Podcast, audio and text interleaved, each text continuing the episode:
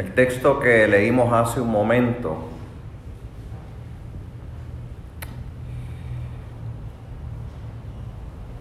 es uno que nos sigue persiguiendo porciones bíblicas del Evangelio según Lucas que están difíciles de digerir.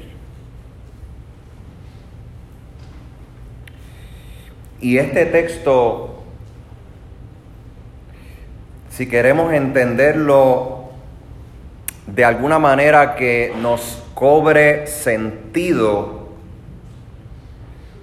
de lo que trata es de una palabra que en alguna ocasión usted y yo hemos pronunciado con nuestro labio con ligereza. Y es la palabra misericordia. Y no hay manera de entender esa palabra si no es a la luz de estar rendidos y rendidas a los pies de Jesucristo. Hay un cántico muy conocido que en su letra se encuentran las siguientes frases. Señor, yo te pido la paz por mi ciudad, te pido perdón por mi ciudad. Ahora me humillo y busco tu rostro. ¿A quién iré, Señor, sino a ti? Jesús está haciendo pininos de su ministerio. Y es ese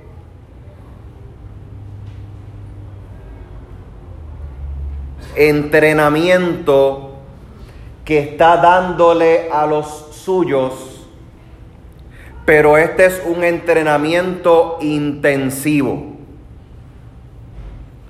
Pues Jesús no está perdiendo de su tiempo, pues sabe que su tiempo es breve y quiere tratar de sacar el mayor de los provechos a ese tiempo que tiene junto a sus discípulos. Así que lo que me gustaría que ustedes y yo eh, hagamos en este momento es tratar de, entender esa palabra misericordia a la luz de, de las enseñanzas que tenemos aquí en este pasaje. tenga su Biblia a la mano o la Biblia electrónica. Vamos a buscar varios pasajes bíblicos a ver si eso nos ayuda a entender un poco más esta grandiosa palabra, misericordia. Pues no hay otra manera de verlo si no es comprendiendo en primer lugar la dimensión divina de la misericordia. Busque conmigo Mateo capítulo 5 y versículo 7. Si usted ve que lo voy leyendo más rápido de lo que usted lo consigue, es porque ya yo lo tengo marcado en mi Biblia y eso pues me permite acelerar un poco el proceso. Ese capítulo 5, versículo 7 en Mateo no es otra cosa que el sermón más importante de Jesús, el sermón de la montaña. Y allí en el versículo 7 dice, bienaventurados los misericordiosos, porque ellos alcanzarán misericordia. Bienaventurados los misericordiosos, porque ellos alcanzarán misericordia. Pero allí todavía no hay ni tan siquiera un detalle de qué es eso, de, qué, cuál es la referencia a la que hace Jesús sobre, sobre el ser misericordioso o sobre la misericordia en sí misma. Tenemos que seguir buscando algunos otros pasajes bíblicos. Busque en Crónicas, el primer libro de Crónicas, esto es al Antiguo Testamento, primer libro de Crónicas, capítulo 16.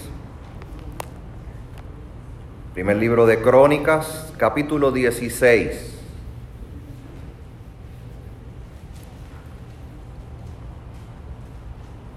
Versículo 34. Y este es un versículo bíblico que nosotros lo, lo mencionamos con consistencia. Capítulo 16, versículo 34 dice, aclamad a Jehová porque Él es qué? Porque Él es bueno y para siempre es su misericordia.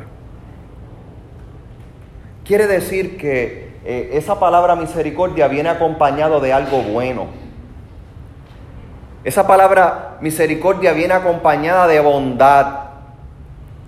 Esa, esa palabra misericordia viene acompañada de una acción. Pero vamos a seguir buscando otros textos bíblicos. Busca conmigo el Salmo 13. Salmo capítulo 13.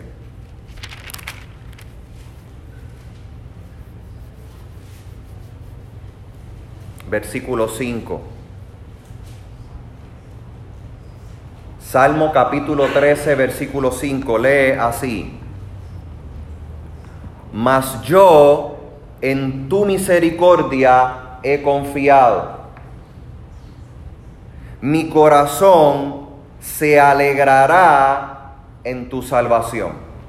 Repito, mas yo en tu misericordia he confiado mi corazón se alegrará en tu salvación. Quiere decir que ahora esta palabra misericordia va, va tornándose un poco más a nuestra, a nuestra espiritualidad, a esa esencia espiritual en nosotros que está apegada al Dios en el que confiamos y, y esa misericordia que, toma sentido al alegrarse, al descansar, al entregar su vida entera al Dios que ha obrado salvación. Terminamos con este último versículo. Oseas. Este es un libro pequeño, es de los profetas menores, así que vaya con cuidado, porque hay que tener paciencia para encontrarlo. Oseas capítulo 6, versículo 6. Oseas capítulo 6, versículo 6. Dice, porque misericordia quiero y no sacrificio. Y conocimiento de Dios más que holocaustos. Porque misericordia quiero y no sacrificio, conocimiento de Dios más que holocaustos. Cuando buscamos de igual manera en diversos diccionarios, nos vamos a dar cuenta de que la definición de misericordia nos lleva a tener un cierto grado de coincidencia con, estos versículos bíblicos que nos van dando una clave de qué es lo que para el Señor implicaría esa hermosa palabra. El diccionario dice que misericordia es una inclinación a sentir compasión por alguien que está en necesidad. Y me llamó mucho la atención eh, esa definición porque utiliza la palabra inclinación. La inclinación es un acto donde si se está por encima de otro, para poder estar atento a esa necesidad es necesario bajarse. Por lo tanto, cuando hablamos de misericordia es ese acto de bajarnos a la necesidad de otro, pero no es solamente eso, sino que dice la definición que encontré, es, eh, es la inclinación a sentir compasión por el necesitado y después que me inclino le brindo ayuda. Y lo hago con compasión.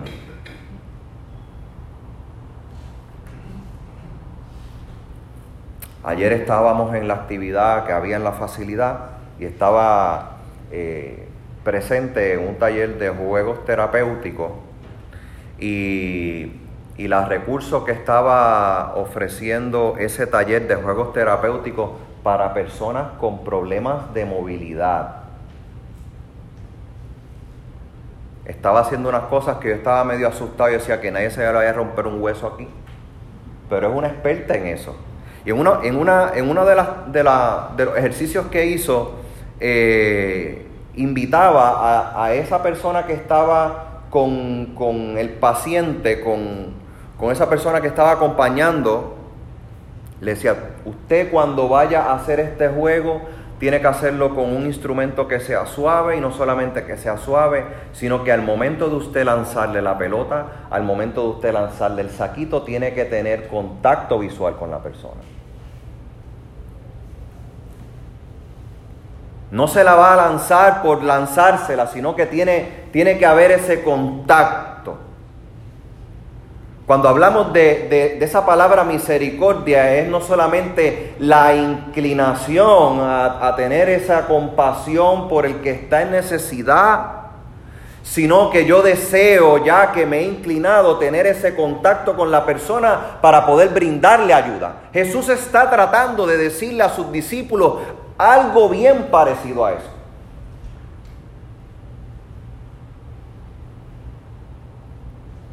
Pero se lo está diciendo con sus enemigos, con los que le aborrecen, con los que lo maldicen, con los que los calumnian. Casi nada. Con el que le da en la mejilla.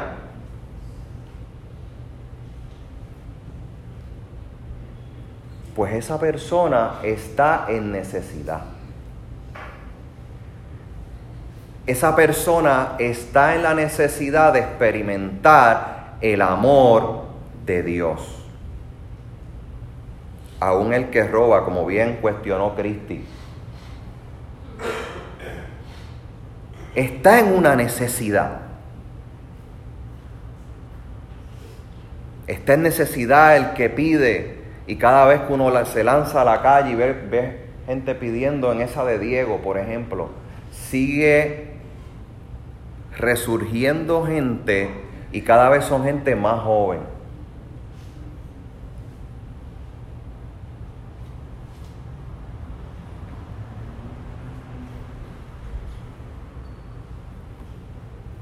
haz con ellos como tú deseas que hagan contigo.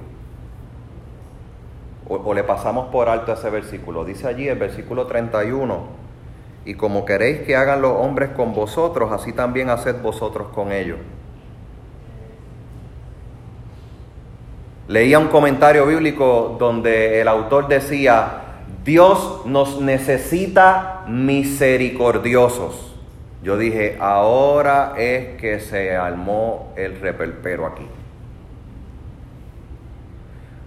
Porque cuando uno mira todo lo que implica el poder accionar misericordia, se da cuenta que estamos siempre en, en esa dicotomía, en esa contradicción de intentar obrar misericordiosamente con otro y en ocasiones donde se nos olvida y lo que pretendemos es actuar egoístamente.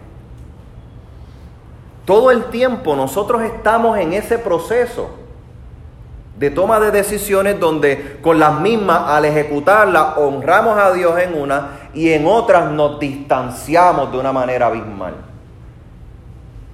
Lo que no quiere Jesús que sus discípulos pierdan de perspectiva, pues Él sabe lo que sus discípulos dan. Dios sabe lo que tú y yo damos. Es que cuanto vayamos a ejecutar, cuanto vayamos a poner en acción, cada día con nuestra vida lo hagamos sabiendo que lo que estamos dando, eso es lo que queremos recibir. Como estamos reaccionando a situaciones, así quisiéramos que reaccionen con nosotros.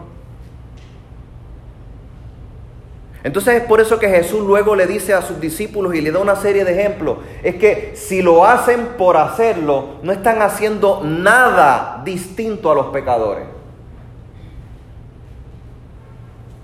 Jesús le está diciendo, porque el pecador, que es aquel que no ha experimentado el arrepentimiento real en su vida, un cambio de rumbo en su caminar. Obrará y, y, obraría de la misma manera en la que ustedes lo harían si no es con sentido propio de tener misericordia. No sé si a usted le cae bien esa palabra, pero no está fácil. Pero Jesús no le está hablando eh, a Raimundo y a todo el mundo. Jesús le está hablando a un grupo cerrado de gente. Le está hablando a los discípulos de él. Jesús está hablándole a la gente que eventualmente van a quedar encargada de la misión. Jesús le está hablando a sus seguidores.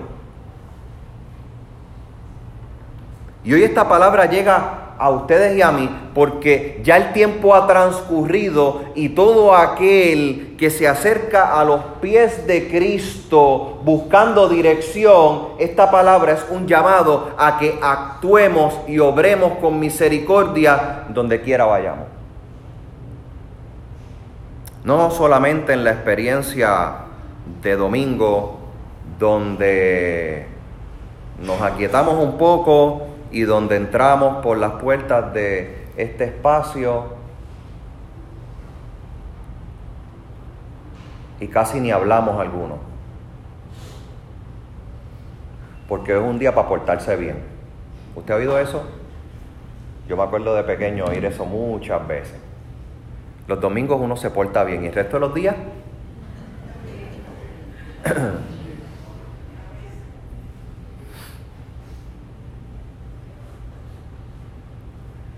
Les decía hace un momento que el Señor sabe lo que nosotros damos.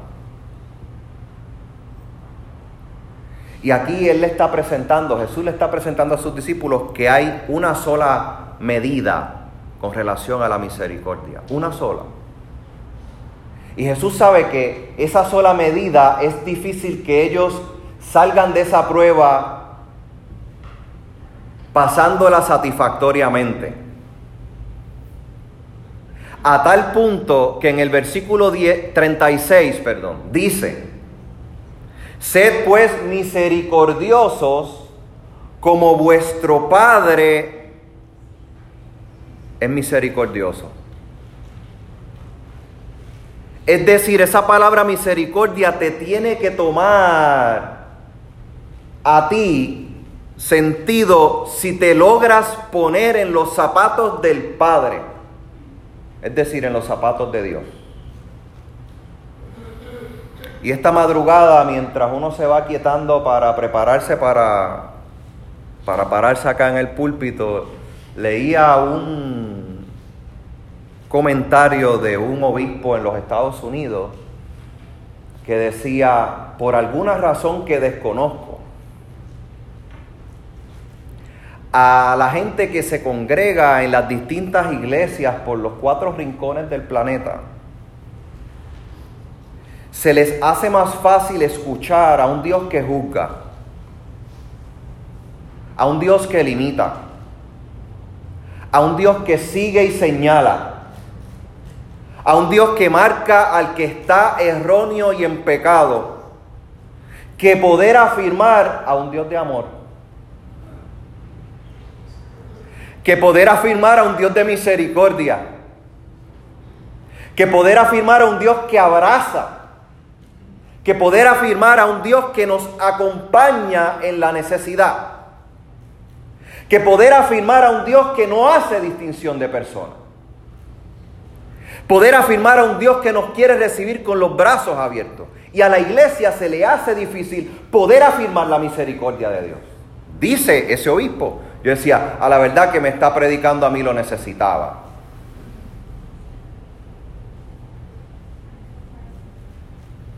Porque el texto de hoy es una invitación a que en cada acto de nuestra vida recordemos que Dios obró con misericordia, pues Él se inclinó y vio cuál era la necesidad tuya y mía y nos ayudó a través de su Hijo. Él identificó que la necesidad tuya y mía era algo que no nos permitía tener acceso a Él a causa de nuestro pecado. Y Dios decidió humanarse, hacerse uno como nosotros en Cristo, atender esa necesidad y llevarla a la cruz. Y allí poder demostrar su amor para con nosotros en que siendo aún pecadores, Cristo Jesús nos amó. El destello de su misericordia, el destello de su bondad la máxima del amor, expresada en la cruz, porque quiso tener misericordia de ti y quiso tener misericordia de mí. No tomemos la cruz en vano. Dietrich Bonhoeffer decía que hay muchos creyentes que afirman la gracia barata. ¿Y a qué se refería Dietrich Bonhoeffer? un hombre que la historia misma nos ha dejado como un regalo que le hizo frente desde la iglesia al régimen nazi. Pero dejando ese momento histórico a un lado, ese concepto de la gracia barata, ¿qué es lo que debe significar en la vida tuya y mía? Es que una vez, habiendo llegado a nosotros el conocimiento de que somos partícipes de esa misericordia de Dios, no la tomamos por ligera y buscamos corresponder a Dios a través de nuestra vida en todo tiempo y en todo momento. Esa es la enseñanza que Jesús quiere llevar a sus discípulos aquí, a que deben tener misericordia porque han experimentado la misericordia de Dios primero. Hágase usted personalmente la siguiente pregunta y con esto termino. ¿Usted recuerda ese momento en su vida en el cual puede decir que experimentó la misericordia de Dios además de experimentar la salvación? ¿En qué momento el Señor ha sido misericordioso con usted? Pues sabe algo, si puede identificar ese momento en su vida, ese momento, ese instante Usted puede decir, sentí que el Señor se inclinó en mi necesidad, la atendió a tal punto que me ha sacado de ella y hoy estoy aquí. ¿Usted puede identificar ese momento en su vida? Pues si lo puede identificar, estamos llamados a ser misericordiosos y con eso a poder compartir esa misericordia de Él en nuestra vida con otros para que otros puedan llegar al conocimiento de ese Dios que ha sido bien misericordioso con nosotros. Que así el Señor te ayude a ti, que así el Señor me ayude a mí a poder corresponderle. Amén. Que así sea.